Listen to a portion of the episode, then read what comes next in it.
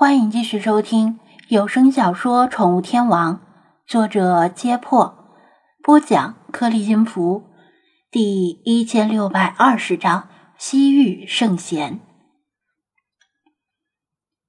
其实，弗拉基米尔的性命并不完全是老查救下来的，当然，老查出手肯定是起到一部分作用，但最主要的是。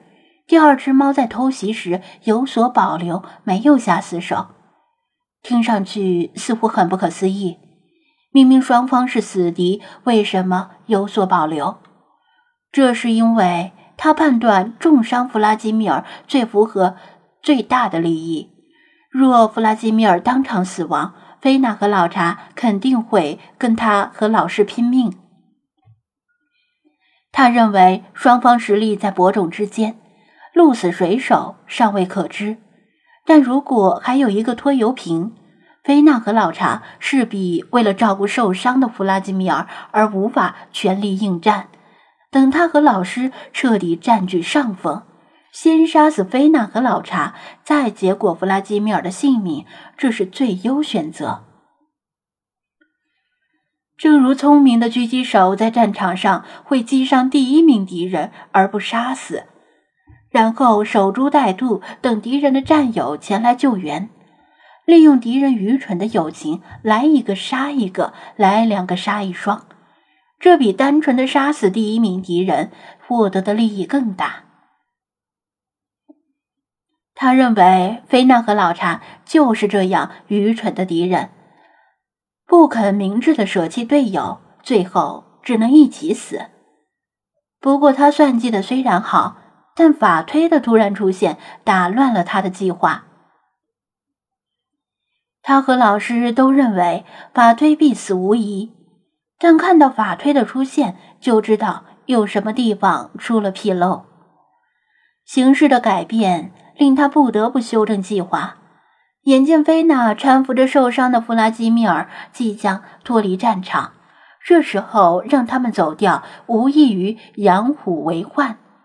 猫群很难拦住他们，于是他身形一纵，打算亲自拦截。他刚一动，一道灰色的身影立即横越于前，封死了他所有的前进路线。若他强闯，势必门户大开。哈哈，你的对手是老朽。老茶虽然在笑，但显然已经动了真怒。他就算再生气，依然保持着武者的风度，抱拳弓腰说道：“老朽老茶愿与阁下过过招，敢问阁下尊姓大名？”就在老茶抱拳的瞬间，对方眼中寒光一闪，认为这是可乘之机，再次抱起偷袭。然而，老茶早已知晓对方的卑鄙无耻，抱拳的时候并没有放松戒备，当下双拳一分，挥爪还击。吐气胡落之间，两道身影乍合几分，各自后退数步。咦？老茶面露诧异，因为见多识广的他，已经从刚才一瞬间的交手中隐约察觉出对方的路数。对方刚才一方面肘膝合击，一方面平指如剑戳向老查的要害，与击伤弗拉基米尔时使用的招数如出一辙，与更擅长使用拳击、掌劈、鞭腿的中原武术迥然有异。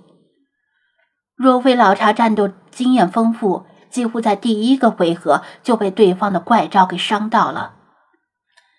难道是塞外武学？哼，算你有眼力。对方自从出现以来，第一次开口，声音低沉，中气十足。老查疑惑的质问道：“塞外武学源于昆仑山，同属中华武学一脉，为何你要反过来帮助外人？”呸！谁是中华武学一脉？别往自己脸上贴金了。告诉你也无妨，反正你死到临头了。我叫埃米尔。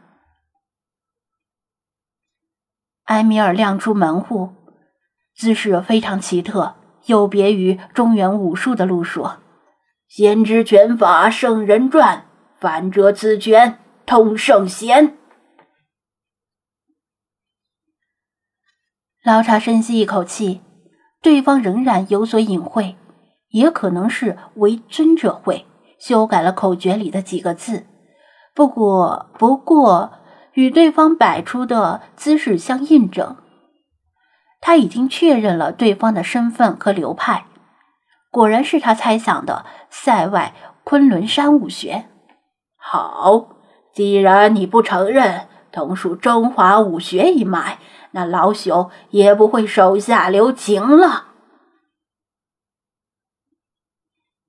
老茶同样亮出咏春拳的门户。老查宅心仁厚，本不愿下死手。毕竟弗拉基米尔虽伤未死，据此取对方性命，未免有伤天和。而且冤冤相报何时了？但对方竟然连中华武术一脉的身份都抛弃了，想来留下对方的性命，势必养虎为患。于是老查罕见的动了杀机。另一边，法推也挡住了偷袭菲娜的那一只猫，冷冷的说道：“我听说那些守卫们称呼你为米艾扎大人，这就是你的名字吧？”之前被捆住四肢、绑住嘴的时候，他听到守卫和那个女人敬畏的提到了这个名字。一开始他不知道这是指谁，毕竟他没有听张子安讲过那个故事。但是听了一会儿之后，他知道这就是面前的这只猫。米埃扎冷笑：“可惜我刚才只堵住了你的嘴，没有堵住你的耳朵。那些守卫果然不堪大用，否则你们也不会活着出现在我面前。不过没关系，这是你临死前知道的最后一件事儿。”你最好祈祷你的真本事有你伶牙俐齿的一半功力。法推泛唇相讥：“老师，别跟他们废话了，直接杀了他们吧。”性格急躁粗暴的埃米尔叫道，然后再去追另外几个。米埃扎微微点头，对埃米尔使了个眼色。他们师生两个长期合作，早已心意相通，不需要用言语交流。后者会意，虚晃一招，窜入黑暗的森林里。鼠辈哪里走？老查明知对方是要兵分两路，把自己和法推分开，然后各个击破。但既然已经下了杀心，只能跟着追入森林。对方的真本事如何，暂且放到一边。光是这些层出不穷的鬼域伎俩，就非正人君子所为。明明可以堂堂正正分出高下的事，却处处耍着心机，光这一点就落了下乘，为老茶所不齿。法推和米埃扎留在原地，互相瞪视，他们心知肚明。冥冥之中，这场战斗是早晚会来的。他们两个注定只能有一个活着离开这片森林。这无关私人恩怨，而是更高层面的东西。法推听埃米尔口口声声叫米埃扎为老师，他旁观埃米尔偷袭老茶的过程，知道埃米尔招式诡异。而米埃扎既然是埃米尔的老师。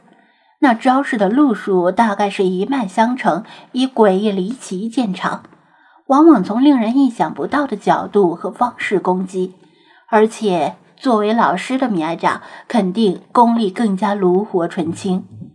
然而，令法推大感诧异的是，米埃扎提起双爪，身形伏低，竟然放弃了诡异的招式，直线向他冲过来。